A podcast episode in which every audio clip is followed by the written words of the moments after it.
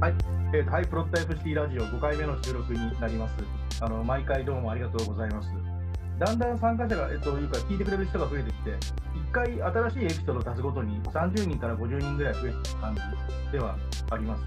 たか今日はあの高口さんと僕のいつものメンバーのほかに、ゲストで高橋レオナさんというゲーム開発をしている方を呼んでいます。高橋さん、よろしくです。よろしくお願いします。お願いします。よろしくお願いします。あのあれですよね、高口さんがつい最近、高橋さんに取材して、あのニュースピックスに記事を書いてあるんで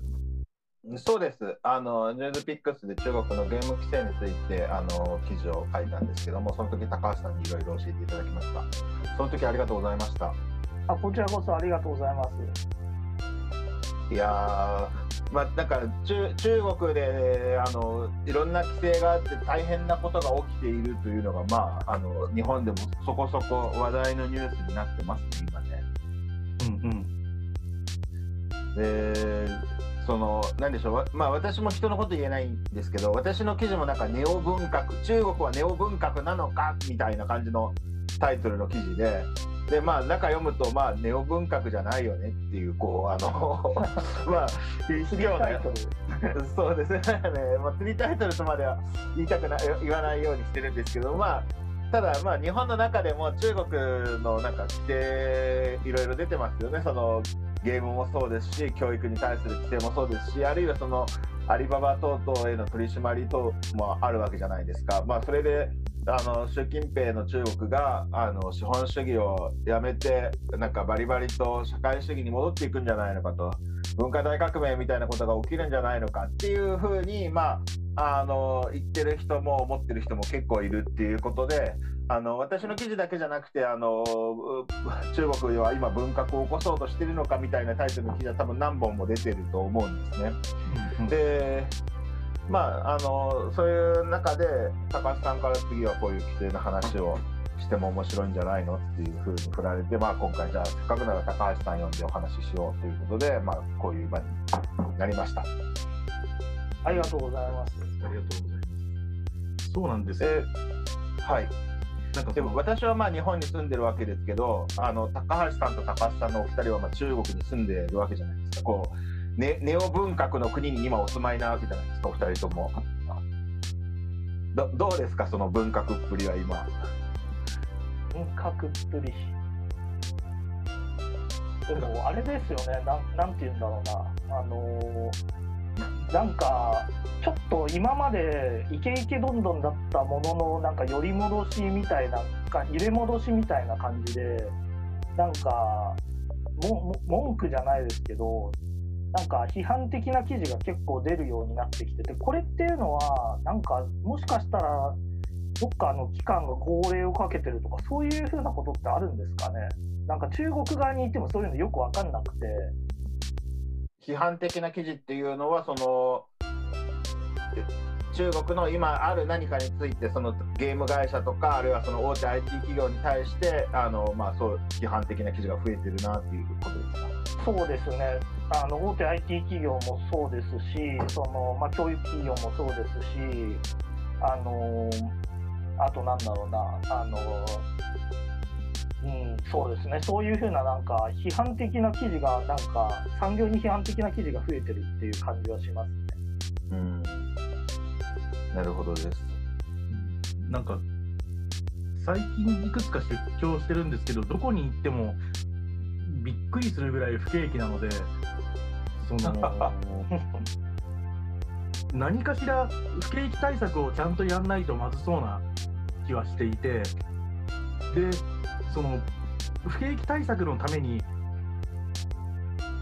アリババがもっとやりたい放題できるようにしようみたいなことはやってない感じがしますよ。なんか、うん、あ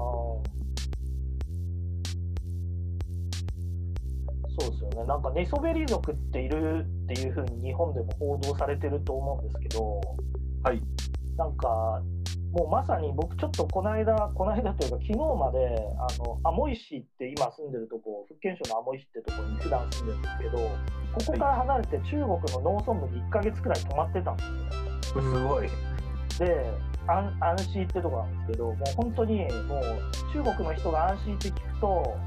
あのウーロン茶の鉄観音茶の産地か、あの電信ザーピエンって言ってあの要はあのオレオレ詐欺とかの本場っていうふうに言われてる、なるほど。で、まあ、そういうふうに言われてるようななんか、まあ、超ど田舎なんですけどそあの新新幹線もないし電車もないし高速道路しかないみたいなところで高速道路2017年に通ったわけなんですけど、そこにいた時になんかまあこれいつものことなんですけど何もしないで暮らしてる人って結構多いんですよね。であの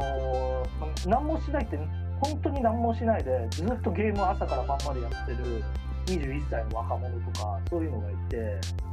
で別に誰も咎めないしで咎める理由がないのが要は生活コストめちゃくちゃ安いんで田舎は家もあるしってとこがあってなんか本当に日本のニートとやってること同じなんですけど全然悲壮感がないやつらがたくさんなんかいるんですよねその田舎に。で、はいはいなんかそう そういうの見てるとなんかこの人たちは本当に将来どうなっちゃうんだろうなって心配になっちゃうんですよね。で あの実際親戚なんですよその人は。ではいはい。一時期なんかこっちのアモイ市の方になんか出稼ぎしててレストランとかで働いてたんですけどなんか職場が合わなくて辞めてそのまま田舎に戻ってゲーム使っちゃってるみたいな。で朝から晩まであのワンジャーロンヤーっていうあのテンセントのあの王者栄養とかって言われてるゲームをもうずっとやってるんですよね。なるほどです。ななんかそういうの見てるとなんか景景気悪いのもそうなんですけどなんか逆になんか発達しきっちゃってもうエンタメももうこのゲームだけでいいしでゲームだけやってればいいやみたいななんか暮らし方をしてるやつも増えててこれはなんか経済成長的にはやばいんじゃないかなって思ってるんですよ。なるほど。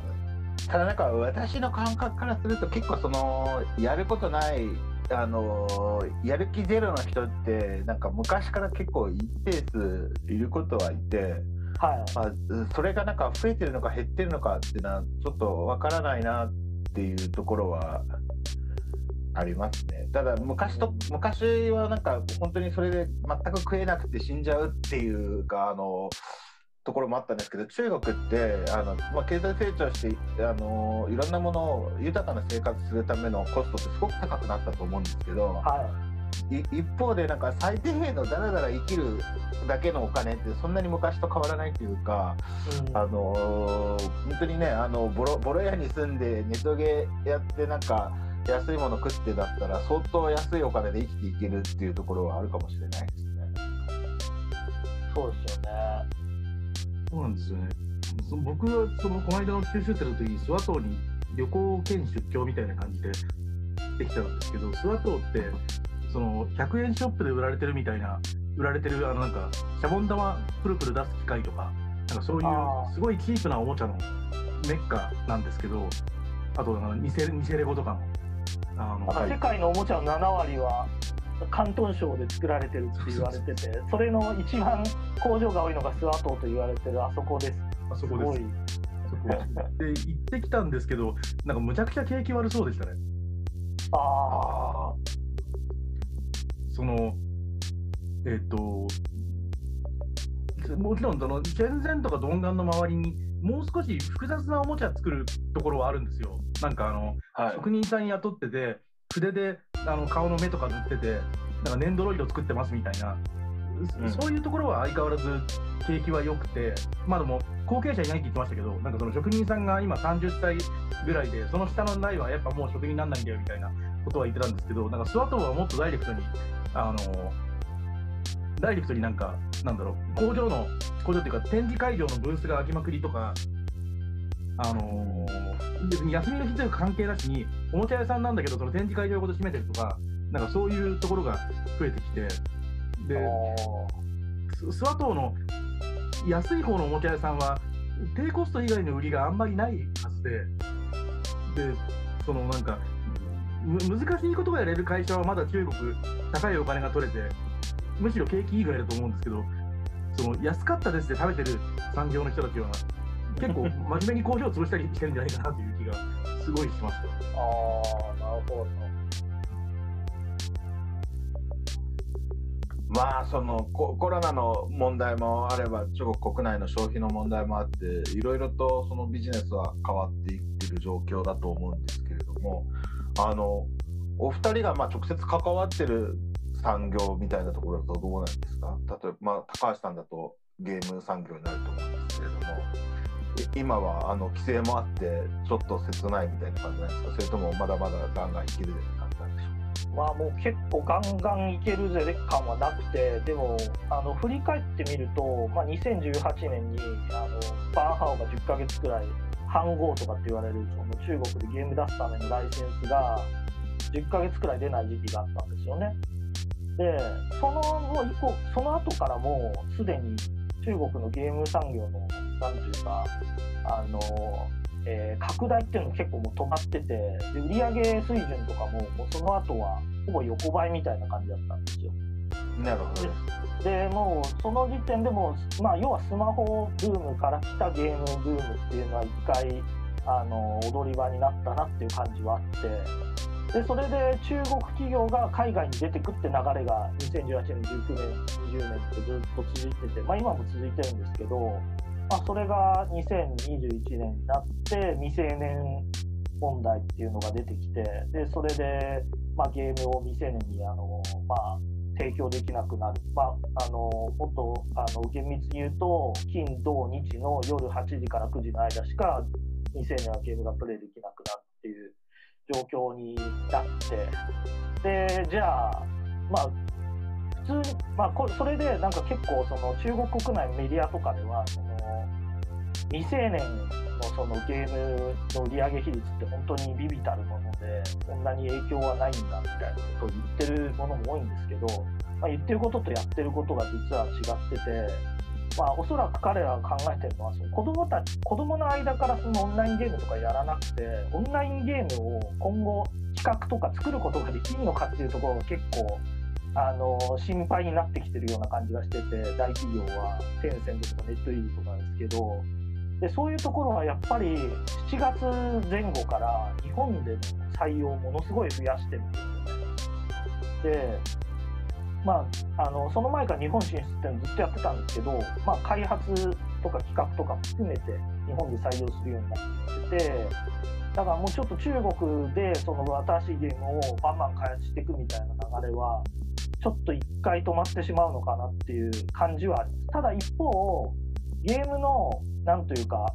オンラインゲームは規制になってるんですけど、まあ、オンラインじゃないあのゲーム、まあ、もちろんオンラインじゃないゲームも自主規制っていう規制をするっていうふうな話をしてるんですけれども、あのまあ、なんていうんだろうな、こっちで言うと、なんだろう、あの人品用紙ですかね、あのなんて製品ゲームとかっていうんですけどハイクオリティゲームとかっていうんですけど、そういうものに対する地方政府とかのそのなんていうか補助っていうのはあるんですよね。でそういうのはものすごい増えてて高品質なものを作ろうみたいに思ってる小規模なゲーム開発グループ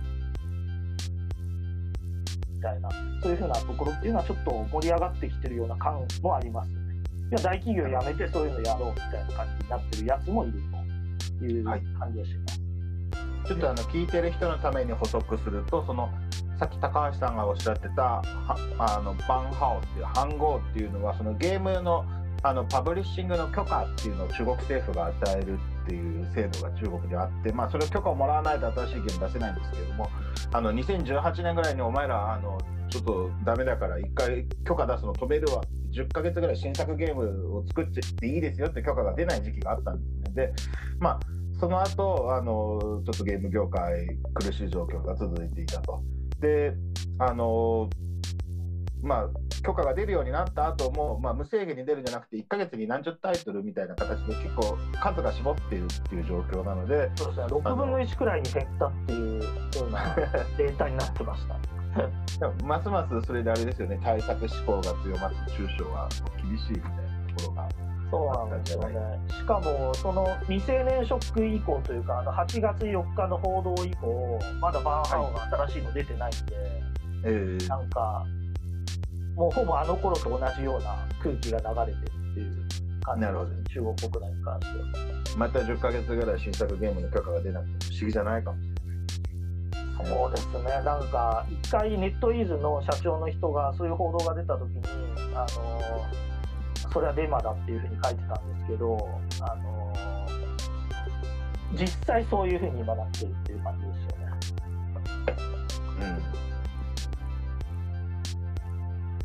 うん、なるほどです。これ高橋さんはまあ直接お仕事はあのゲームと関わってるわけではないと思うんですけど、その今深センに住んでおられて、そこの目から見たこうゲーム規制の動きみたいな話とかで興味持ってる部分とかってありますか？なんかやる気ある人とやる気ない人の格差がむちゃくちゃ広がってる感じはありますよね。その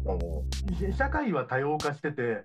その儲かんなさそうなスタートアップを創業する人って2018年頃より今の方が多い気がしてるんですよ。食いっぱぐれはしないし、あの昔の昔に比べると変なスタートアップでも変なお金が入るようになってきたから、今でももちろん流行りのスタートアップじゃないとお金は入ってこないんですけど、流行りのスタートアップ、自動運転とか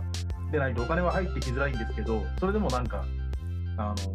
人型喋るロボットとか、なんかちょっと変な、どこで儲けるのか分かんないようなやつでも出してくれる金持ちはいなくはないんですよ。なので、うん、あのー、昔より中国は多分多様化はしたんだけど、でも、平均点で言うと、昔に比べると、起業して成功する敷地は上がっていて、で、あの起業する人数で言うとちょっと減ってってたわ。で、そのやる気はないぞっていう人の数は昔より増えてる気がします。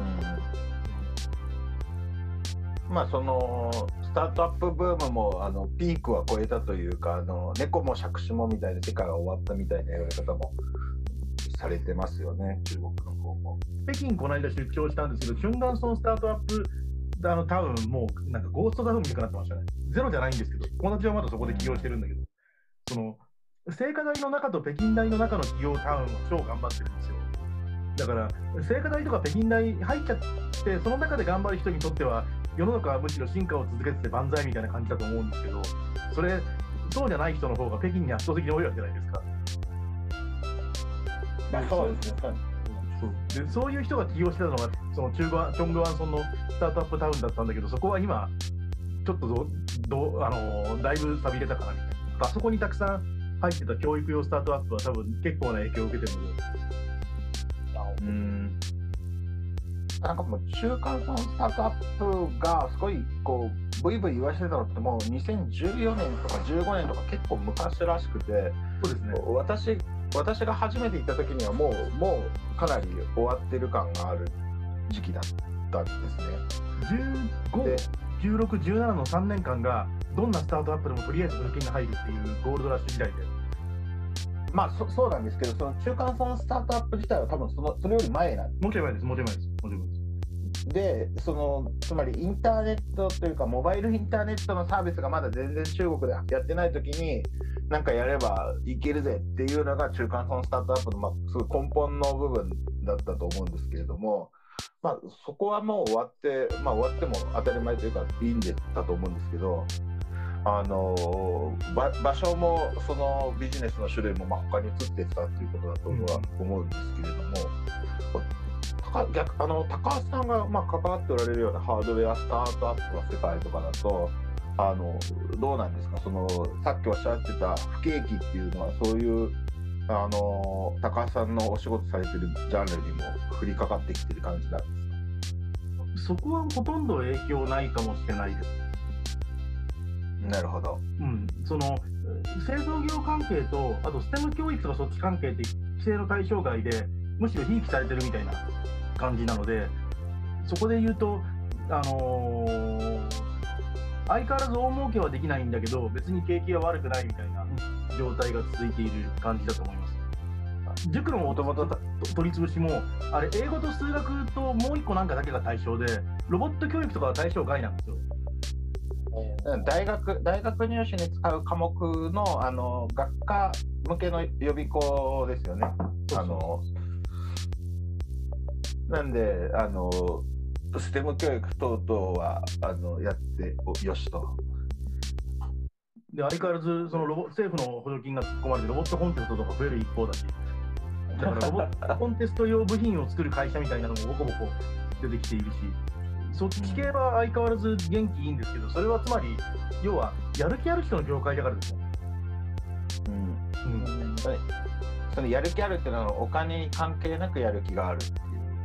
お金関係ちょっとはあるのかもしれないんですけど、でもちょっとですよね。なんか、Google 入る人の大半は、もちろん稼ぎたいんだろうけど、稼ぎたいからコンピューター触ってみたいな人、むしろ少ない気がするじゃないですか。でそのちょちょっと分かりづらいなと思ってるのはその高橋さんの言うやる気がないっていうのがそのなんかその分野を極めるみたいな、根性があるっていうよりはその今ここがトレンドだからやってやるぜみたいな軽いノリで入ってくる人たちっていうのが減ってそういう人たちをやる気がないって言ってるっていう理解でいいの？えーとね、えー、と要は、えー、っていうか、うんと、そこはちょっと軸が違っていて、ううんとどう説明すると分かりやすくなる。か。うんと要は自分のやりたいことでお金が稼げてる人です。ビッがやる気がある人。切り食えるかは置いといて。うん。自分のやりたいことをビジネスにしてるのがややる気がある人。やる気がある人こと。でそれは昔に比べるとまあ増えていてで全員それなりに食えるようにはなっていて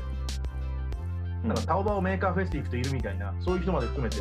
あの、まあ、やることやりたいことで食えますみたいな人は多分昔に比べると増えてるんだけどでもそういうのあんまりそもそもやりたいことないかなっていう人まあそれはそれで増えていて。うんうん。でそのやりたいことなくても仕事結果は出るよっていう行員みたいな仕事が減ってるのでああその普通普通のサラリーマンというかだらっと生きるみたいな仕事がってことですか？うんなるいるほど。といるとなんとなく仕事になりますっていう産業は今すごい勢いで減ってるので。うん。そのクワイディのお兄ちゃんとかはもう少しアグレッシブにならないと多分お金稼げないはずで。その入ってくる注文をちゃんと飛びついてさばくとかうん。でスタートアップとかあとちょっと大きいネット企業とかもあとゲーム作ってる人たちとかもある程度能動的に動かないとお金にならないはずで。だからなんか言われるまで基本待っていたいんだけどそういう仕事ないですかみたいな人にとっては結構辛いのでなるほどですね。なんかさっき僕がちょっとあの触れたそのインディーゲームみたいな開発者が増えてるっていうのもまさにそれで自分の作りたいものを基本的に彼らは作りたくて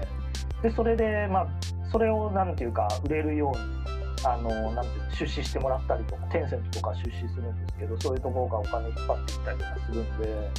なんかそういう風な方がやっぱり中あの産業的にも注目されてるしそうじゃないまあなんていうんだろうなトラトランプゲームとかもうもうトランプゲームとかもう出ないんですけどカード型ソシャゲとかって言われてたようななんか量産型のゲームみたいなやつとかはもうほぼみんな見抜きしなくなっててなんかちょっと変わった部分があるゲームとかじゃないとあの海外でパブリッシング代行でやる人とかはもう出す出す気もないしその国内じゃももちろんそのバンハンを取る手続きだって手伝わないみたいな感じのことが多いんでだからやっぱりあの高須さんがおっしゃられてるように、まあ自分たちでこういうものを作りたいみたいなでそれでユニークなものを作ってる人っていうのはあの中国国内でも注目されてそれなりに資金調達もできて食えるんだけどそうじゃない人たちはあんまりなんていうか美味しくなくなってるというかその産業自体が。うんでそういう風になっててあのっていうまあ外から見ると不景気みたいに見えるのかなっていう感じがします。かその話ですごい面白いなと思うんですけどただ個人的になんかゲームについて気になるのはそのう中国国内でパブリッシングできるゲームの数が限られててしかもその規制だけじゃなくてなんか中国のスマホゲームってどんどん対策化っていうかなんかグラフィックもすごいわシステムもすごいわみたいな話になってるじゃないですか。そうはそうそうするとそのやる気があるぐらいで作れんのかなみたいなもうむっちゃお金かけないむっちゃ巨大組織とお金がないとできないんじゃないのってなんか素人だと見えちゃうんですけど。そうでもないんですか。結構そのこじんまりとでもやる気がある人たちによる小粒でもピリリと辛いゲームみたいな結構出てるものなんでしょう。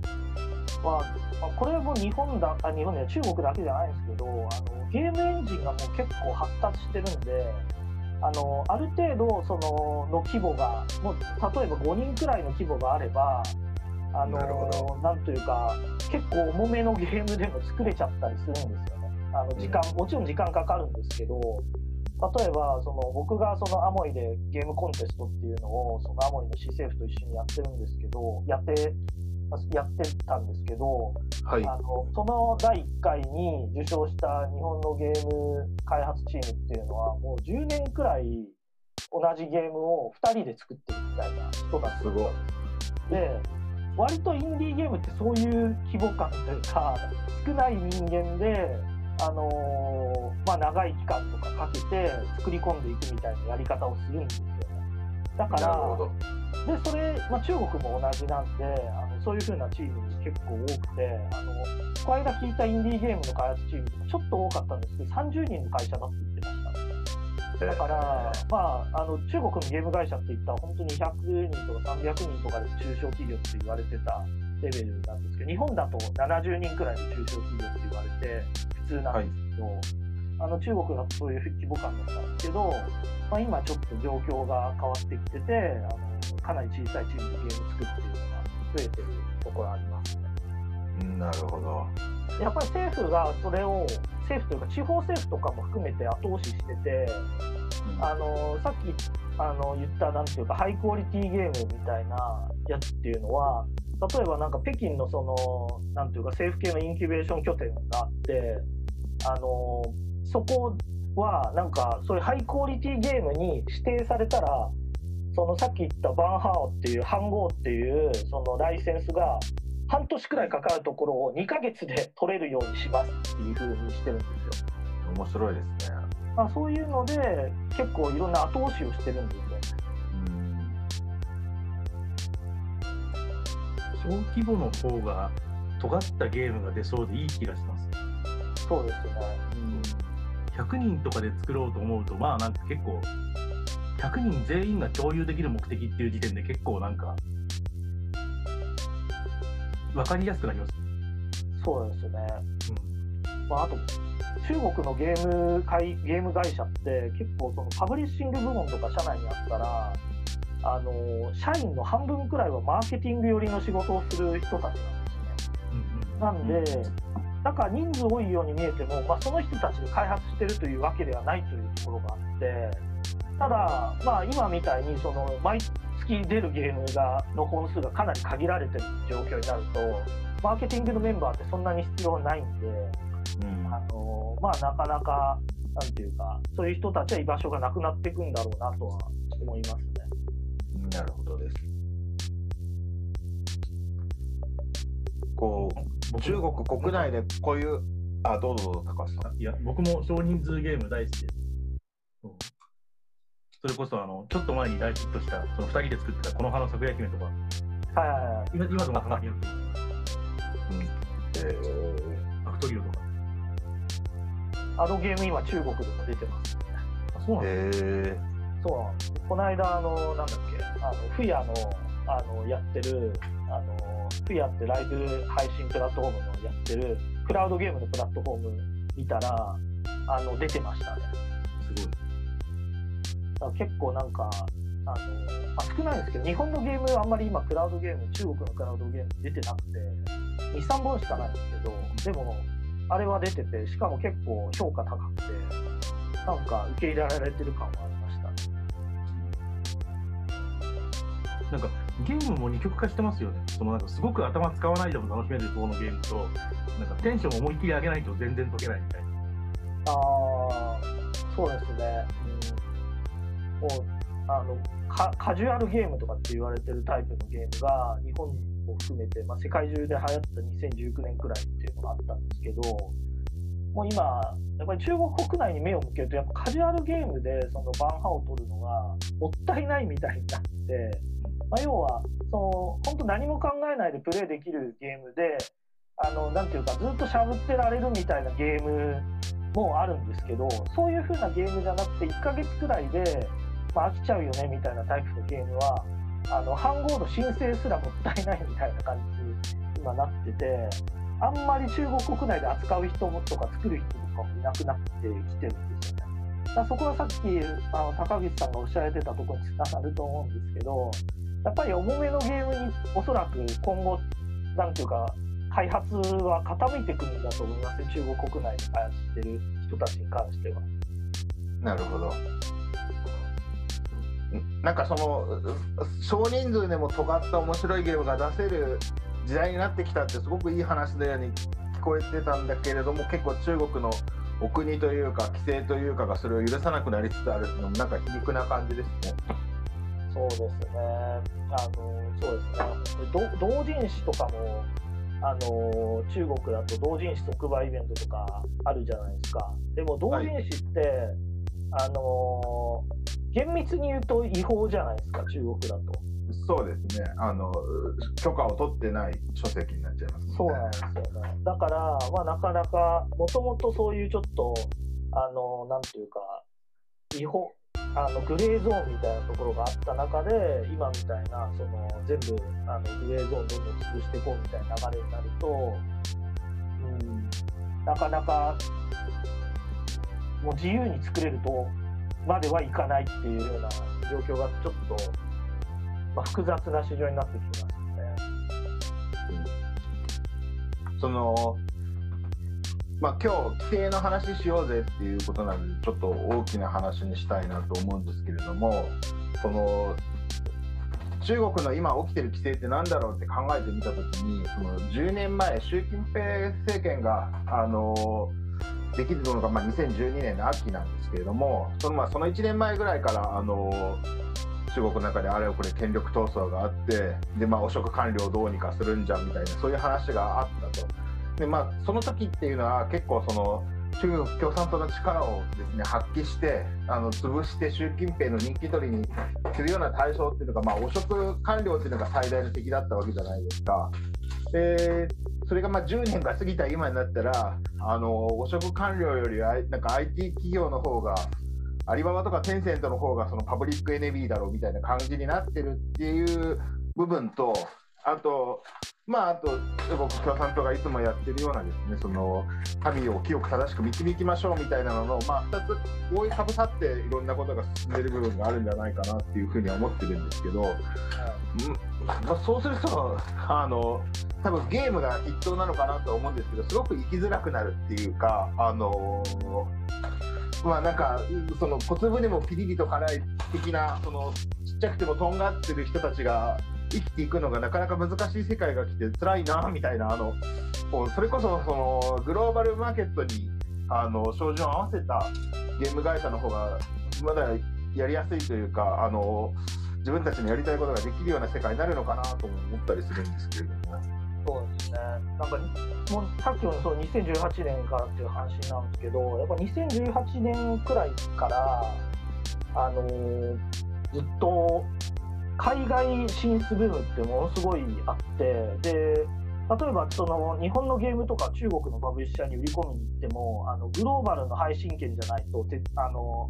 なんていうか交渉に乗れませんとかっていうふうに言われちゃったりして、あそれはその中国の会社が買った後それを日本のゲームを買った後それを世界に売ろうみたいな話にしたいからってことなんですね。そういうことですね。だから日本の会社からすると中国の配信権だけ持ってってほしいのに、そうじゃなくてもグローバルじゃないと受け付けませんみたいになでなるほどです。あと、まあ、そういうのの背景にその背景にというかそういうのを推し進める、まあ、グループとしてあのなんちゃらチューハイっていう出味って書くんですけど出出会とかって書くんですけど、あはい、チューハイの話ですね。はい。なんかそういうふうな、なんていうか、代理店的な、代理店コンサルティングみたいな、まあ、もともとはメディアなんですけど、そういうところが、まあ、福建省から出てきてて、で、そういうところが、なんていうか、海外進出のセミナーやったりとか、海外進出の手伝いを、まあ、自分たちでもやったりとか、広告代理店の機能みたいなのを自分たちでやったりもするんですけど、そういうのやって、まあ、どんどん海外に出ていくようにしてるっていう流れが、もう今すでにあるというふうな状況になってて、でなんか、もしかしたら本当にこの規制、あのーに対して海外に出ていく、規制に対して海外に出ていくみたいな流れって、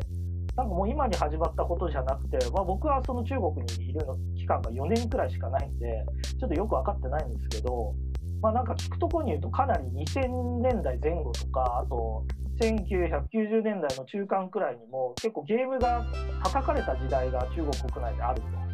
で。その中でゲームを作り続けてる会社っていうのが、が今も中堅の企業、中堅というかまあかなりの大企業として残ってたりするんですけど、まあ、そういうところはやっぱ海外であの成功したりして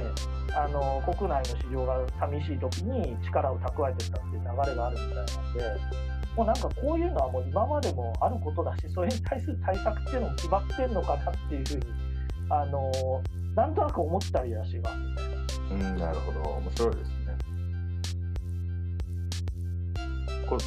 高橋さんの目から見て、こう最近のまあゲーム規制含めた他のものも含めてですけども、全体の規制ってどんな感じに見えてるんですか？僕は実は結構その高口さんもそうだし他の人とも結構違ったものの見え方をしててどういうことかというとその相変わらずなんかそのいくらなんでもないだろうということが中国は多すぎる国なのででそれが2005年と今でも今の方が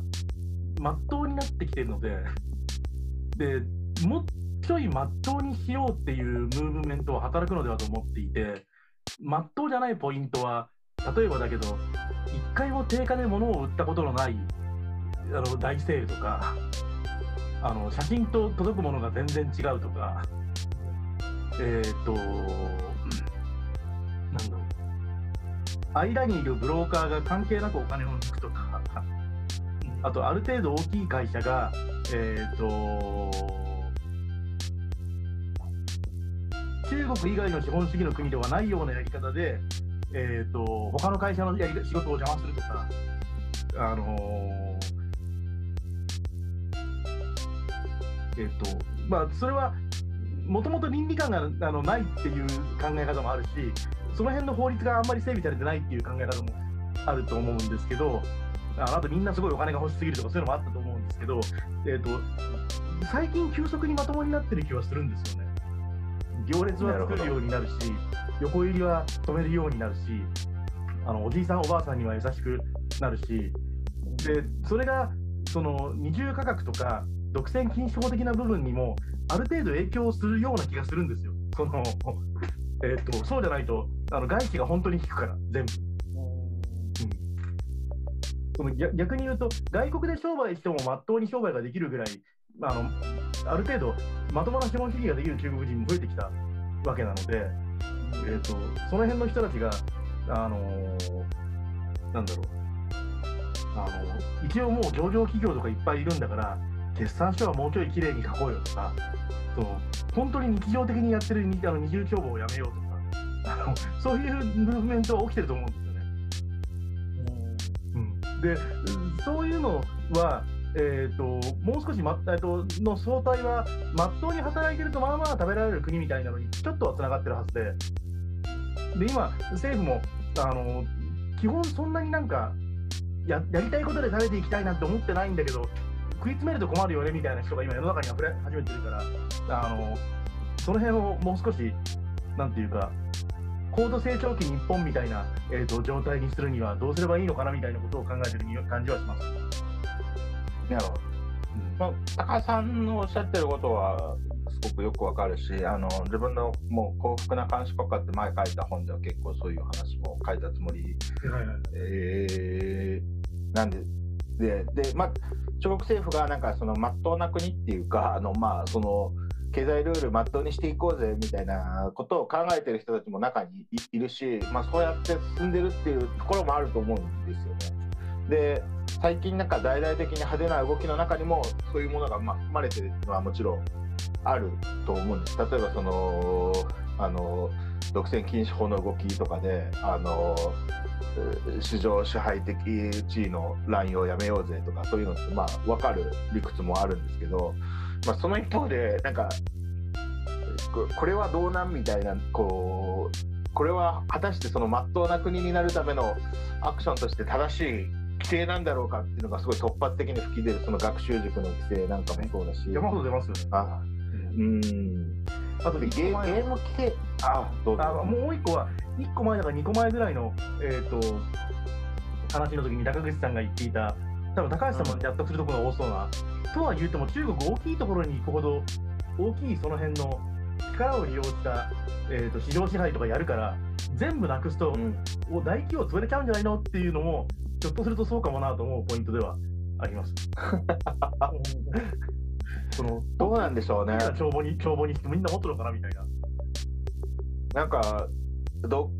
独禁法というかなんかその市場支配的地位の乱用全部やめたら WeChat なんか何の価値もなくなってしまうんじゃないか問題みたいなそういうのがあったりするんですかね。そうなんですよ。いや、あの WeChat だから相変わらずいまだにアリババの URL はあの貼っても展開じゃないですか。うんそのテンセント系の EC タイトルと展開されるのに。で WeChat といえばゲーム王であの WeChat ゲームに採用されるかどうかこう死ぬか生きるかが決まるとか言われてた時代もありましたけれども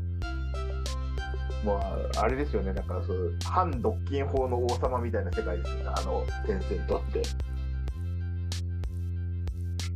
なんかそこが本当はテンセントの社長はなんというかあの政府のいろんな会議とかにも出てて政府と握れてるみたいな話があったっていうのをみんなそういうふうな分析をしてたんですけど、まあ、今の状況だと今の状況を見ると本当に握れてるのかみたいのはもうわからないような状況になってますよね。それ面白いですよね。その私がその神戸大学の川島藤夫先生っていう独禁法の専門家の先生に聞いたときにそのまあその独禁法業界の中でもそう言われてたんです。そのテンセントは握れてると。テンセントアリババは聖域だから潰されないってはい言われ,、言われててあのまあ実際過去の判例でもそのテンセントが市場シェアの 70%99 の時代なんですけどあの取ってるみたいな認定されたけどもあのまあでもまあ独禁法の適用やめたみたいなのがあってもう無敵じゃないかみたいな言われてたのにまあこんなことになってるっていうのがまあそのなんだろうダイナミズムというかこんな展開になるんやっていう面白さあります。逆に言うと本当に規制をしないともうみんなやりすぎちゃうというかえぐい方向まで進んでっちゃうんでだからまあ日本から見るとそんなに規制するなんてっていうふうに思われるような規制内容でも、中国国内においてはまあそれを抜きもうそれの規制のギリギリまでもう抜け道を探してやろうとするやつがいるからもうしょうがないというかそんくらいやんないといけないのかなって感じもしますけどね。確かに実際未成年のそのゲームやるなみたいなやつとかシステム的に未成年がはログインできないようにしたってなんか親の身分証でやるとかっていうやつが出てきてでそれで政府が異例のそのテンセントとネットイーズとか呼び出してあのそういう抜け道作ったらもっと厳しくするぞみたいないう会がありましたなんて報道されちゃうわけですよ。だからなかなか、うん、そういうふうな目で見るとなんかやっぱ日本とかの感覚でその中国の規制を把握しようとすると結構間違っちゃうんじゃないかなとは思うんですよね。あと、独禁法は別に独占そのものを禁止してるわけじゃなくて、その一箇所で独占的な地位を得たことによって、他で意地悪をすることを禁止してるので、あのシェアは別にでかくてもいいんだけど、その競合のあの他社の話を SNS でさせるなっていうふうに言い出したら、それは問題なんだけど、でアメリカはなんだかんだ言いながら、あのそこで政府と握ってくれば大丈夫っていう会社はさすがになくて、あの中国だと偉い人もそういうこと言っちゃうあたりが、いや、ちょっとそのままだと、あの、多分その、なんていうの、あの、世界まともな国リストに入れないから、でもアメリカもすごいロビー活動にあの GAFA がお金使ってるみたいな似てる部分はあるのかもしれないですけどね。一応似てる部分はあすごいよく似てるんですけど、方向性は一応ちょっと違ってて、その要は、独占的企業を乱用してないですよみたいな方向を頑張ってロビー活動してるんですよ。でもちろんもちろん中国もそうですよ。そのあのテンセントが、はい WeChat がはいカオパオのリンクを貼れないっていうのは、独占のためじゃなくて、ああのユーザーの安全が。安全安全のために、ユーザーの安全のために、怪しげなサイトのリンクを弾いてるだけみたいな、バレバレの理由でっていう。まあ、あのアップルがアップル経由課金以外を全部止めてるのも一応理由はそれですよね。あーうんで、あれはさすがに負けた。でも今でもアップルストア内ではアップル経由課金以外はダメですから。その前まではその他の課金の話すらしちゃダメっていうのだったのが話はしてもいいですっていうふうに変わっただけでうんあの辺は多分世界中いろんな国でさすがにちょっとあのイノベーション止まりかねないからやめた方がいいんじゃないですかみたいな話になっていくとは思うんですけどね。そうですね。あと、ストアはね、あのそんなに何、なんていうか、マーケティング活動とかするわけでもないのに、30%の手数料を持っていくっていう、ちょっと暴利でしたからね、アップルとか、グーグルの場合は。あなんかちょっと今日のテーマ全体とは違うんですけど高橋さんにご存知だったら教えてもらいたいのがその Google や Apple のストアはその世界で独占しているから3割さっくり取っていけるんやとか言われてはあはあなるほどと思ってたんですけど中国ってあの Android ストアが乱立してる割にはそのピンハネ量は Google より高いって聞いたんですけどもそれってそういうもんなんですか？そうですねあの結構パーセンテージでいうと高いですね。で理由はなんか要は中国で今ゲームってそんなに毎月出ないわけですよ。なので、はいはい、その中で、まあ、フィーチャーというあの、まあ、Google プレイとかでも Apple Store とかでもあるんですけどフィーチャーって言ってなんかそのストアがなんかおすすめゲームみたいにやってくれるのがあってでそういうのを結構やってくれるから、うん、なんかマーケティング費用として乗っかってるみたいなことらしいんですよね。グーグル様がやってくれないマーケティングをやってるから代わりに50%よこせみたいなそういう世界が一応ある。っていうそうですね。中国だともうそういうストアとかアプリをそのなんていうか配信するベースっていうのがもうなんていうか以前はもう星の数ほどあったんですけどはいはい、今はその未成年対応とかしないといけなくて結構その労力が必要になった星の数ほどっていうほどでもなくなって結構修練してきてるんですけどただそれでも多いのはやっぱりその一つ一つのストアがなんていうか、自分のプラットフォームで出したらあのもっとちゃんと売れるよとかっていうあの競争ができるようになってるんですよね。なんでその競争の部分で費用として彼らはその売り上げの何パーセントにしていくというのを、うん、あの設定することができるということになって逆に言うと日本とかあのアメリカとかだとアップストアとグーグルプレイ以外はもうほぼストアとしてないことになってるんで、うん、そういう競争は起こらない。なんで手数料も低いっていうふうな言い方ができるのかもしれないですけど。なるほど。いや、面白いですね。手かけたら本当にイノベーション出んのかな問題はありますよね。アメアメリカは出出続けると思うんですけど、その 中国の場合、ここで下手に規制強くすると、また相変わらずあの政府とコネを先に作らないと起業できないみたいな、暗黒時代に逆戻りする匂いはありますよね。そうですよね。なんかものすごい新しいものに対して規制がすぐに出るっていう状況ではないのかなっていうは思ってはいるんですけど、同意です。激しく同意です。ただやっぱなんかこの間そのこの間っていうのもなんですけど2018年くらいにクラウドゲームが発明されてもともと前からあったはあったんですけどインフラが良くなって中国国内でクラウドゲームができるっていう風になってきていろんなプラットフォームができてきたんですけど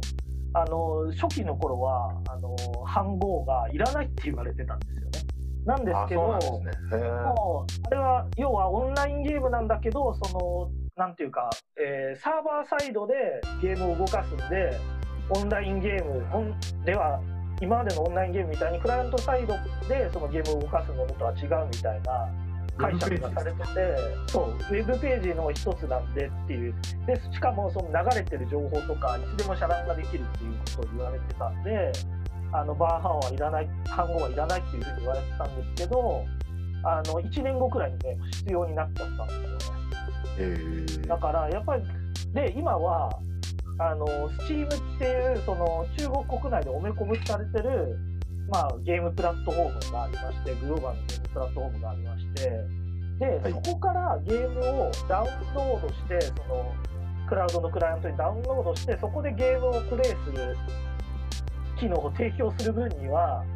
あのバーンハオは必要ないっていう抜け道があるんですよ。えー。あちょっと整理させてもらうと、そのクラウドゲーム、サーバーの方でソフトウェアを動かすクラウドゲームは、最初は OK って言われてたけど、まあ、バンハオがあの許可が必要になったと。はい、でところが Steam からそのクライアントをダウンロードして自分のパソコンで動かすようなゲームについては今は許可がいらなくていくらでもできてしまうっていうことになっていると。そっちもできるのとそこを通すとクラウドゲームでもできる。要はクラウドゲームって PC がそのなんていうの？あのなんなんていうリモートデスクトップみたいなもんじゃないですか。なるほどだからそのリモートデスクトップの中で Steam を起動してで Steam でゲームをダウンロードしてプレイさせるみたいなやり方を提供してる分にはゲームが提供あのバーハンを取ってないゲームも提供できますってなってめちゃめちゃ面白いクラウドゲームってそのスマホで今できるんですよね。なんで、あのあのササイバーパンクとかあの出たばっかの時からあのクラウドゲームを通してみんなプレイできるような状態になってたんですえ。だからなんかそういう風な、まあ、抜け道っていうのがあってでそれはまだ生きてるんですけどただこの間あの先先月にその、えーなんていうかゲーム業界がみんなで連名であのなんていうか自主規制みたいに発表したじゃないですか。でその時に Steam みたいなその海外のプラットフォームを使ったそういうあ海外のプラットフォームを使って中国国内にゲームを提供することを私たちは固く禁止しますっていうふうに言ったんですけどでそれが日本で報道された時にあじゃあ中国企業は Steam でゲーム配信しなくなるのかなとかって言われたんですけどそういうことではなくて実はその規制をうまくあその規制を抜ける抜け道を使って中国国内の若者向けにあのなんだっけあの王者栄養ソテンセントの、を未成年がププレイしちゃいけないって言われて一番影響があったゲームを配信してるケースとかあったりして。だからそういうのがあとな PUBG とか配信されててでそういうのがなんかそこそれをなんかあのやり続けると Steam ももしかしたらその規制対象になっちゃうんじゃないかみたいなことをみんな思って連名でそういうふうな抜け道を使ってやるのはやめましょうというふうに言ったんですなるほど。なかなかねでそれは規制じゃなくて自主規制という形になってるんでなかなか本当まあ、まあ、ちょっと話を戻すと今もう本当に規制の穴をどんどんなんか潰していくみたいなで潰されたらそれ新しいものをやっていくみたいなペース感でやってたんですけど本当ここ1年くらいはそのペースがめちゃくちゃ速くなってるんでなんか先ほどその高須さんが懸念されてたようなその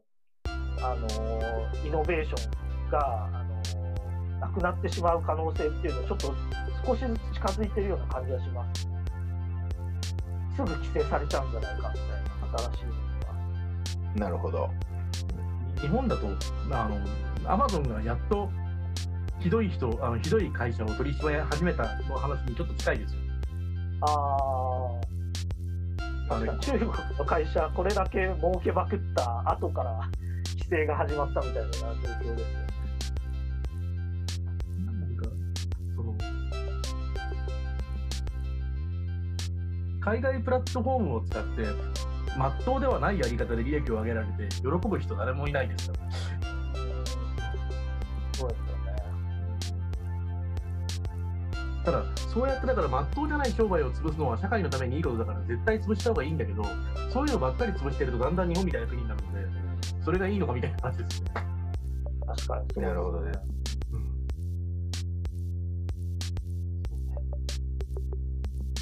なんかまあ中国ってあのイエマンファージャンってあの野蛮な発展っていう言葉がまあ結構よく使われて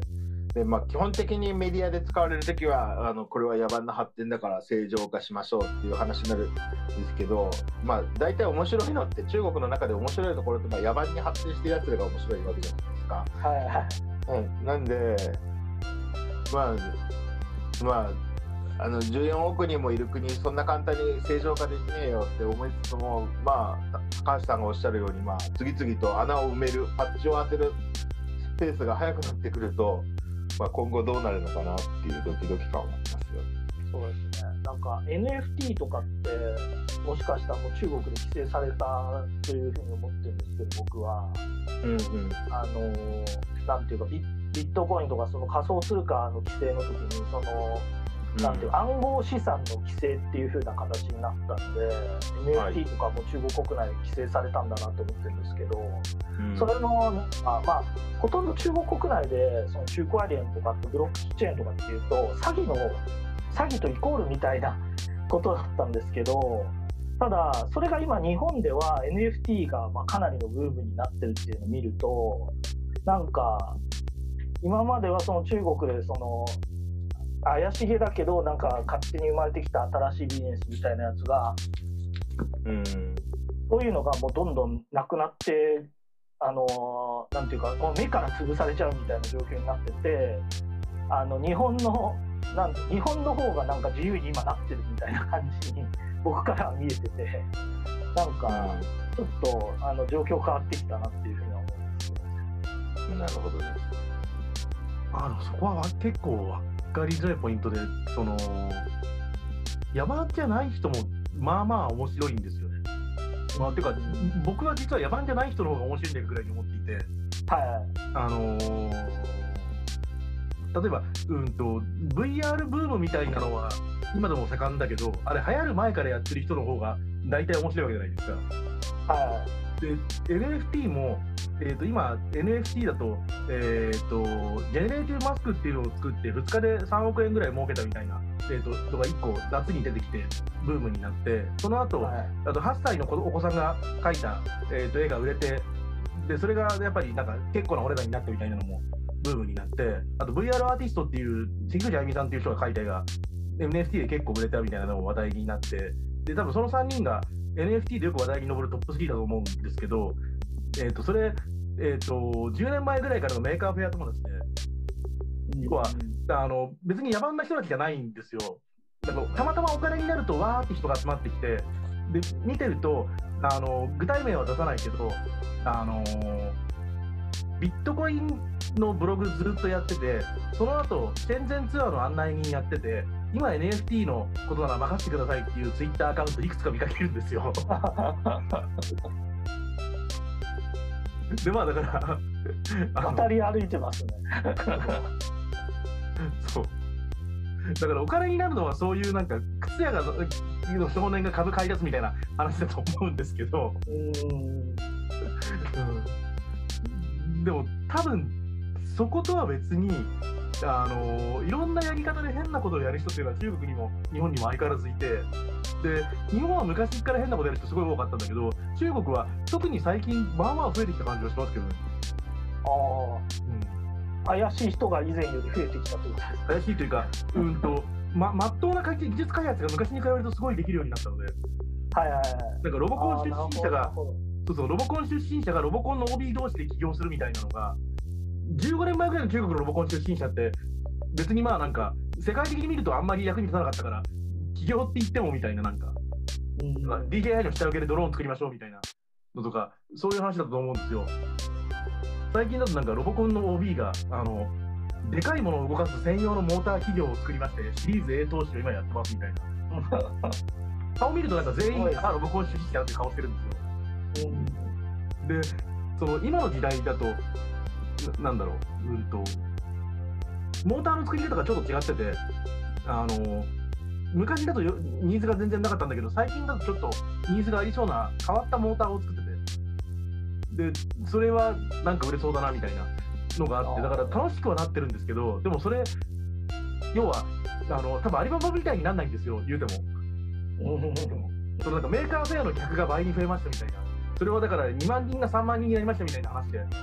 その中国全体から見ると本当にどうでもいいのかなと言われるとどうでもいいような気がして、あなるほど。国それ聞くとなんか国としては中国っていう国としてはもうあらゆるなんかニッチなものが提供できるようになってきてなんか国としてロングテールになってきて結局経済発展としてはなんか正しいみたいな感じに見えますね。そうそうそうまあ、まっとうなサブカルとか育ってるじゃないですか、なんか最近の中国のピクシブで絵描いてる人とかものすごいじゃないですか。すごいですね。うんそのほんの5年前ぐらいまでうまいかもしんないけどまあなんか流行り物のパクリだなとかなんかそのうまいかもしんないけどそれでも日本のうまいってると違うなみたいな感じだったのが最近だとその中国のサバ缶の人オリジナリティまで含めて本当にうまいじゃないですか。そうですね。うんだからその意味でそのアーティストがちゃんと出てくる多様性のある国にはなったんだけどでもそれそういう変な人どんだけ足しても1%もいかないよなみたいな気がしててあもうそういう人たちも食えてますよね、おそらく。に日本でそういう絵師さんとして暮らしてる人よりも、中国の絵師さんの方が食えてる増えてると思います。増えてると思います。うんフィクシブ今だって、海外行ったらフィック40%って聞いてびっくりしたもん。ほら、2番目に多いのが中国だって。わあ、すごいっすね。うん。いやーなんかもうそうそういう状況になってるんですね、なんか。だから野蛮じゃないサブカルはそのきつさあるんだけど、でもその人たちってでもなんかあれじゃないですか。だからその、おっぽみたくなんないわけじゃないですか。うん高口さんが言った一番野蛮の方が面白いは、確かにあのアリババが面白いし、おっぽが面白いんだけど、なんかその、アリババやおっぽみたいな、なんかあの、野蛮でかつ金も今日儲けるみたいな人が出てくる匂いはあんまりしない国になりつつある気はするので、中国で。確かにそうですね。うんなんか、もうそういう意味でも商工社会というか、みんなそんな大儲けしないけど、なんていうか、自分の好きなことをやって暮らすみたいな感じの社会になりつつあるってことですね。そうそう、なんかでっかい日本みたくなってる匂いはちょっとします。ああ、なるほど。日本の以以前というか、まあ、今もそうだと思うんですけど、僕ちょっと2年間帰ってないんで分かんないまだまだわかんないけど、ど。だから80年代日本ぐらい。ああ、なるほど。そこをじゃあ中国は、習近平は目指していたということなんです社会として。なんかもうなんか、僕僕はね僕はちょっと高尾さんと考えが違っていてはいはい。結構やっぱり中中国はやっぱり金儲ける最前線っていうのはやっぱきっちり残っててで都市部都市部ってすごい牙を抜かれてきてさで若くて学歴あるやつらはどんどんとこうジェントルになってくるわけじゃないですか。はい。ででもその、まあ、この間アンケーに行ってたっておっしゃってましたけれど高橋さんも、はい。やっぱり今中中国の一番荒々しい魅力に溢れてる場所ってこう田舎じゃないですか。なんか田舎のやつらをいかに食い物にするかビジネスみたいなのがすんごいこう最前線で流行っていて。で多分なんかそういうところにしかなんて言うんだろう突破力みたいなのをを見出せない人たちっていうのがいてなんかそうまあ、どこを見るかっていう話になるんですけれども多分その金稼ぐやつらのところになんかこうパワーが集まるじゃないですかで今そっちに行ってるのかなっていう気はちょっとしてますね。なるほど。あ、それはなんかわかる気がします。あの、高口さんの前に書いた、中国経営者列伝みたいな人が出てこないとやばいんだけど、あの、そう、そこは今どの辺にいるんだろうっていう感じはします。そそのなんだろうやっぱあの盲人像をなでるじゃないけどその中国でかすぎて僕も当然全然全体は見れないし多分誰もまあ見れないと思うんですよ。あの近平ですら多分全部見れてないと思うんですけれどもあのまあそうした中でやっぱ都市都市ってやっぱそういう意味ではすごい勢いで循環されてるっていうかその啓蒙されてなんかすごいいい子ちゃんが増えてみたいな世界になってるっていう感じますよね。なんかそそれはすごい高須さんの言う通りなのかなっていうのはだからなんか、明和電機みたいな人が出てくるようになってるんですけど、ゴロマンさんとか、うん。その、ジャック・マーみたいな人がどっから出てくるんだみたいなのはあります？そうですよね。福建省に、まあ、よくいる典型的な華僑ってあんまりそのものすげえ稼いでることっていうのを人に言わないというかなんか結構隠してるケースが多くて、まあ、それこそアンケイのあの稼いだ人たちってなんか学校寄付したりとかするんだけどなんか僕すごい儲かってますみたいなことをなんか言ったりとかあと何で儲けてますみたいなこともあんまり言わないみたいな感じなんです。でまあ本当になんていうかあのこの間とか行ったところはそのミャンマーの北部になんか勝手に行ってでなんか商売をしてるやつらのリストみたいな感じで それが道にもうデカデカと貼られてて小学校の前にポスターにデカデカと貼られてて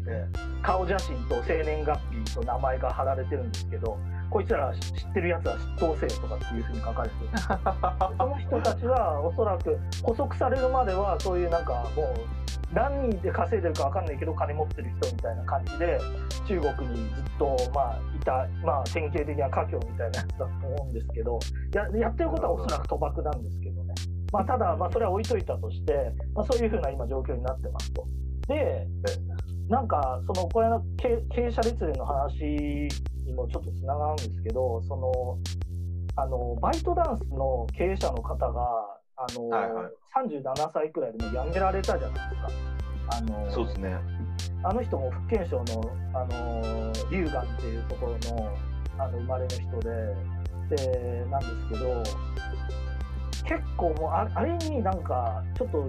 だ代表されるあれが象徴的だったなと思ってて今中国ドリームみたいなやつってあんまり人に見せない方がいいなみたいに若い人は思ってきてるのかなって思っててなんかそういう風な感じするんですよね。僕なんか2017年くらいにジョン・ゴームンとかって言われて中国夢って書いてチはャイナドリームとかっていう風に言われててでそれを僕はアメリカンドリームだとの仲間だと思ってで中国に来たんですけど最近なんかそれの解釈はちょっと間違ってるってことに気づいてきてあの中 中国夢はなんか国慶節とかの時とかもよく、あの言われあの習近平とかも言われてるんですけどあの中国人民の夢みたいななんていうの、はいは中華民族の夢がジョンゴームなるほど。い。なってて、だからなんかアメリカンドリーム的ななんかみんなで成功しようぜみたいな感じあみんなでというかあのここに来て成功しようぜみたいな感じじゃなくてもうみんなでなんていうかいい社会を作っていきましょうこそが中国ドリームなのかなっていうふうに思ってなるほど思。ってきてだからちょっとねあのなんというかさその経営者列伝みたいな人は今後出てきづらくなるっていうふうな感じはするんですよね。なるほどです。いやーどどうなんですか？でもこうその高高橋さんがそのあれお俺の思ってた中国夢と違うとチャイニーズドリームって中国人民の夢やってなったらこそこに外国人として割って入るというか外国人としてどうどう加わるかみたいなのって結構悩ましいポイントになりますよね。あなんか僕がその中国に来た理由がなんか家業みたいになりたいなって思ってたんです。なんでなんかあのまあそのまあ妻の実家とかもそうなんですけど、まあ結構いろんなあの東南アジアの国にあの、はい。親戚がいて。でまあ、全員あのいろんなところでビジネスやってて食えてると。で親戚同士で仕事を斡旋し合って食ってるみたいのを見ててうん。なんかでそれでまあお金も貯め込んでる人もいればあの全然貯め込んでなくてなんかずっと仕事もしないで遊んでるやつもいるみたいなそういうのを見てるとなんか僕はそういう風な中でビジネスを、まあ、中国と他の国または中国とあ中国関係なく第三国と第三国のビジネスを中国の人がつなげるみたいなそういう風なケースっていうので稼いでいくっていうのが、まあゲーム業界だとねあんまりそういうことやってる人がいないんでなんかできるかなっていうふうに思ってて。だからでちょうど僕立憲省の青森市っていうところに行ってその、まあ、家境のふるさととか言われてたりあの習近平の膝元とかっていうふうに言われてるところで、まあ、いろんなチャンスが、あのまあ、あるんで、まあ、政府のそのゲームのコンテストやらせてもらったりとかそういうチャンスあるんでなんかそういうところでいろんな人をつないでビジネスができたらいいなっていうふうに僕はちょっと思ってます。いや、家境みたいになりたいっていいですよね。いいいいアイディアだと思いますけど。うん日本からじゃできないんですよね、なんかそれって。日本から他の第三国をつなぐってなかなか難しいなと思ってて、でも、家境みたいなやり方というか、まあ、もう具体的に言うと親戚を使うとか、同同同合というか、なんか同じところの生まれの人とかと、なんか一緒にビジネスするみたいな形になるんですけど、なんかそういう風なウェットなコミュニケーションと、あと、なんていうんだろう。ちゃんと稼げるかどうかみたいなそこを見せるっていうのができればあのビジネスがすぐ立ち上がるっていうこういうなんか家業のやり方っていうのはなんかあのいいなと思ってそれをちょっと真似たいというか利利用できればいいなっていうふうに思ってますね僕は、なるほどです。まあ、ゲームも作ってるんでそっちもあのなんていうかいろんな人にやってもらいたいっていうのあるんですけどうん。特に南の方は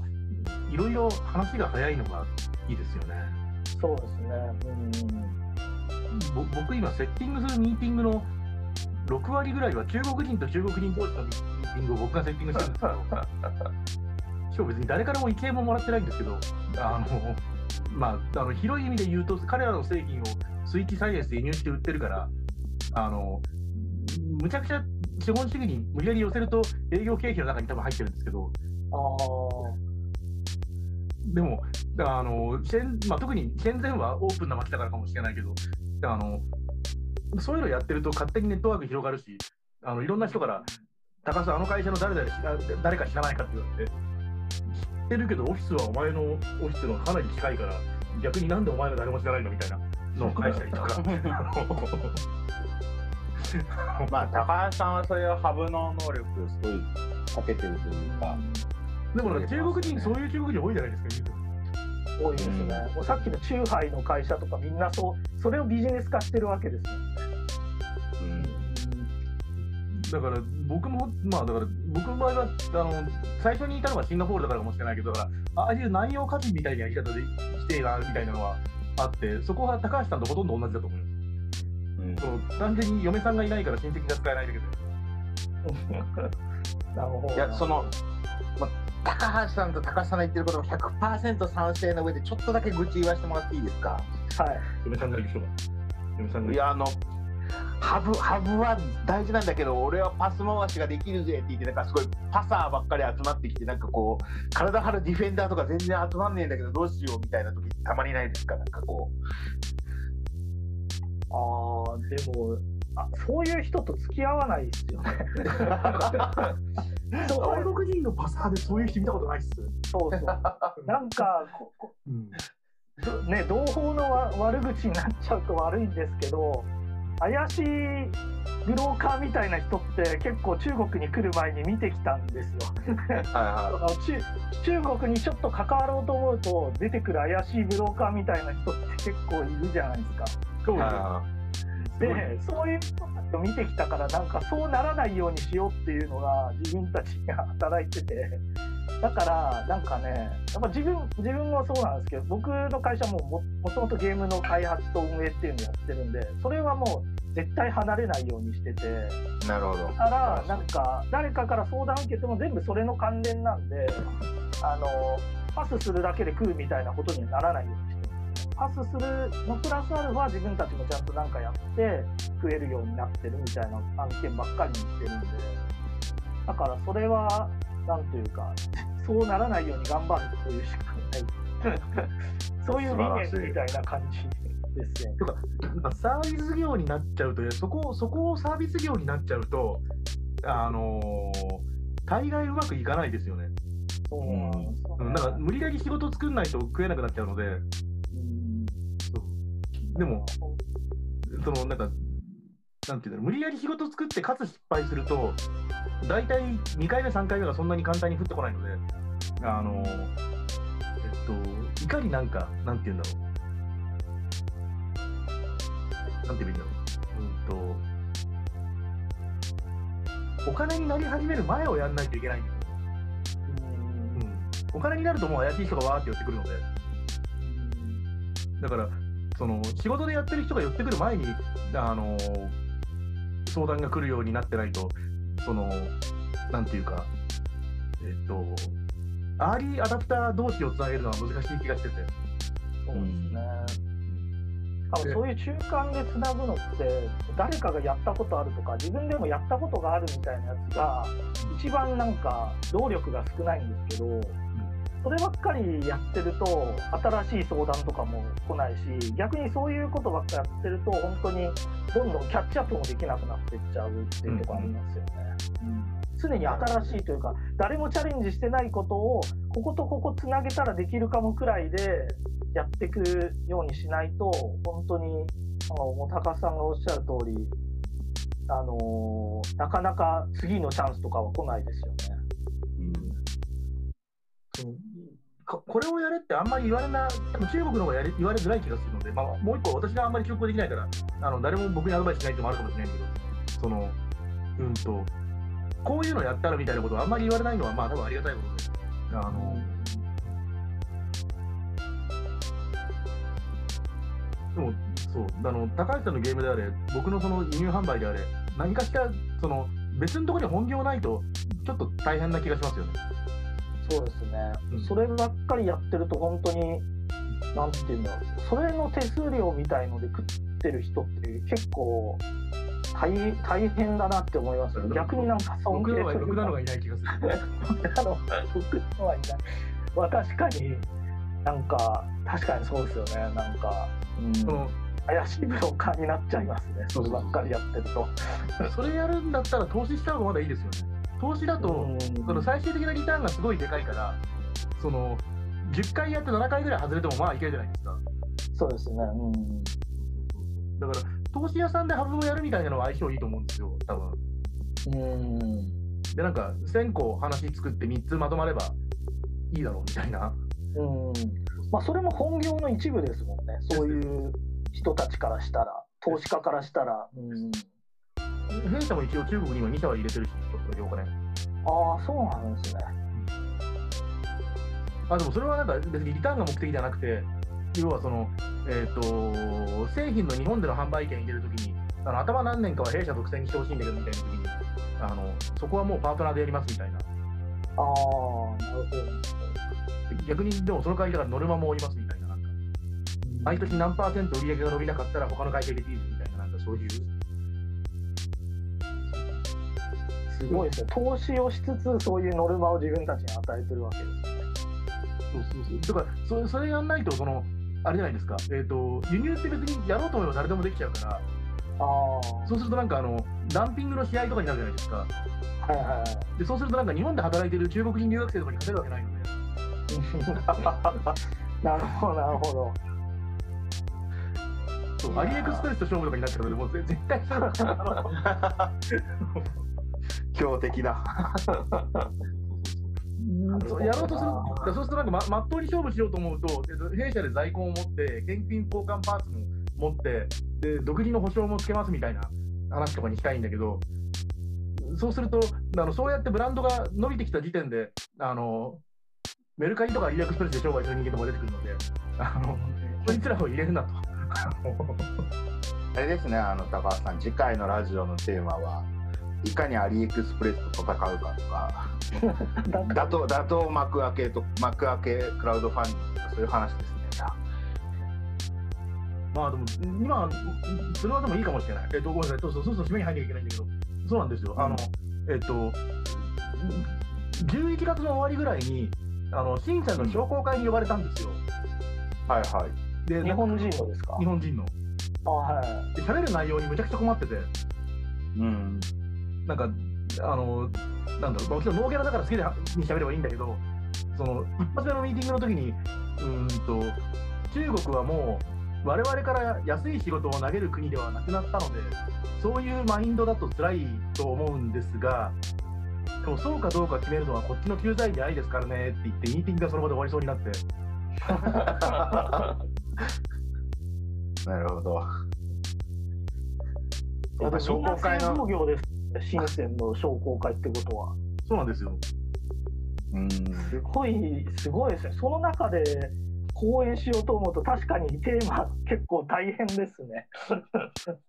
で、なんか、でも確かに僕も気がついてみると、今高あの、高口さんから聞かれたけど、その、中国の人とどうやって付き合ってますかみたいな、えーとことについて、あんまりちゃんと原稿書いたことないし、言葉にしたこともなかったので、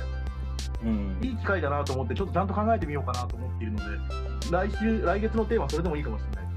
あうんどうやってまっとうな輸入をやるんだろう。ちょっと期待してます。僕もちゃんと言葉に今日するのいいですはい。素晴らしい今日はなんか規制の話というえあのテーマから始まってなんか人間関係というかあの、まあ、どうネットワークを張るかみたいなところまで飛び火していったんめちゃくちゃ面白かったです。めちゃくちゃ面白かったです。うんありがとうございます。楽しかったです、私も。なんかまあこの規制の話もだからなんかまああの大冗談の話だけじゃなくて今いろんなひらひらだって見えるこう私もいろんなところの原稿でも規制の話を書かせていただいてるんですけれども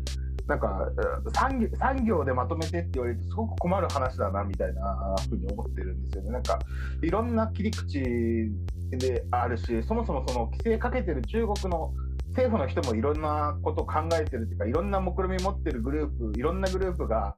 好き勝手こうこの今の時代に乗っかって出してるところあるじゃないですか。だからなんか断言した瞬間に全部間違えてるみたいな世界があって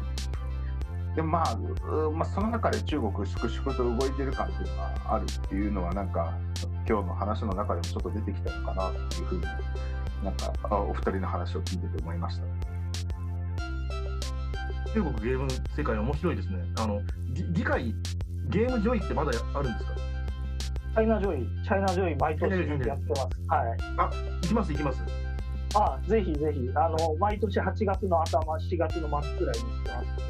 あ、了解です。ちょっと、あの、雑でもカレンダーに入れておいて、多分来年の6月ぐらいに、今年はどうなってますかっていう相談をすると思いますか。はい、わかりました。あの、ブース出すと思うんで、また、あの、よぜひ、あの、お立ち寄りください。ちなみにチャイナチャイナジョイって昔はそのなんかあのお肌の露出面積が多い女性の人が大量に集まるイベントでというか、まあ、それで客寄せするっていうそのはい。イベントでしたけど、あれは規制かかった後その規制は守られてるんですか？もうずっと守られてますね。なんか、ブあーース出すときに、なんか誓約書みたいの書かされるんですけど、はいこういう服はダメですみたいな写真付きで、あの、例示されてるんです。で、それをえちゃんと社員をして、で、なんか、あの、ダメだ、あの、ま、守らなかったら罰金とか、あ罰金じゃないか、守らなかったらもう、あの、その場でブース閉じますとかっていうふうに書かれてて、誓約書書かされるんですよ。なんか僕すごいそれよりそこ興味があるっていうかなんかまあ今度出る本もあのーそういうテーマなんですけど中国の規制ってなんかかけた後になんかううやむやのうちになんか元に戻る規制っていうかなんか抜け穴見つけてなんか抜けあのなんです骨抜きにされる規制ってゴロゴロあるじゃないですか。はい、はい。ね、そのチャイナ・ジョイのそのなんかお姉さんの肌の露出面積を増やしてはいけない規制はそこまで強固に守られ続けてるっていうの超面白いなっていうのはなんかあでも逆逆にっていうかこれあのその代わりなんかナイトパーティーみたいの結構増えましたねあ でそのナイトパーティー側になんか露出のすごい女女性の方がいっぱいいるみたいなのはなるほどなるほど。チャイナ・ジョイ本体はダメだけどナイトパーティーに行くとみたいなそういう世界があるわけです毎毎年ルジャーズイのなんかタはいはい。ワーの上の方のバーでやってるパーティーがあってそこになんかワンダの息子ってわかります、ワンスーゾンですね国民の旦那様。そうですそうです。がいつも来てはいいつも来てそこにそのパーティーにいつも来るっていうのがあってでめっちゃ周りてにそういう露出の多い女性をはめらせてるんですよえ前あの写真撮ったんでちょっと送りますー、あーぜひお願いします。ちょっと来年、来年、高橋さん行くしかないですね、チャイナジョイ。僕も連れてってとか、僕も行きたいです。行きたい行きたい。ぜひ一緒に行きましょうナイトパーティーも含めて行きましょう。カオカオスなんで日本企業がやってない日本館っていうブースがあったらカオスなんでめっちゃ行きてぜひぜひ一緒に見にえ。いや、よろしくお願いします。よろしくお願いしますどうもありがとうございます。ありがとうございましたじゃあ今日はこんな感じですかね。はい、呼び名閉じます。どうもありがとうございました。ありがとうございますどうもありがとうございました。失礼いたします失礼いたします。うん。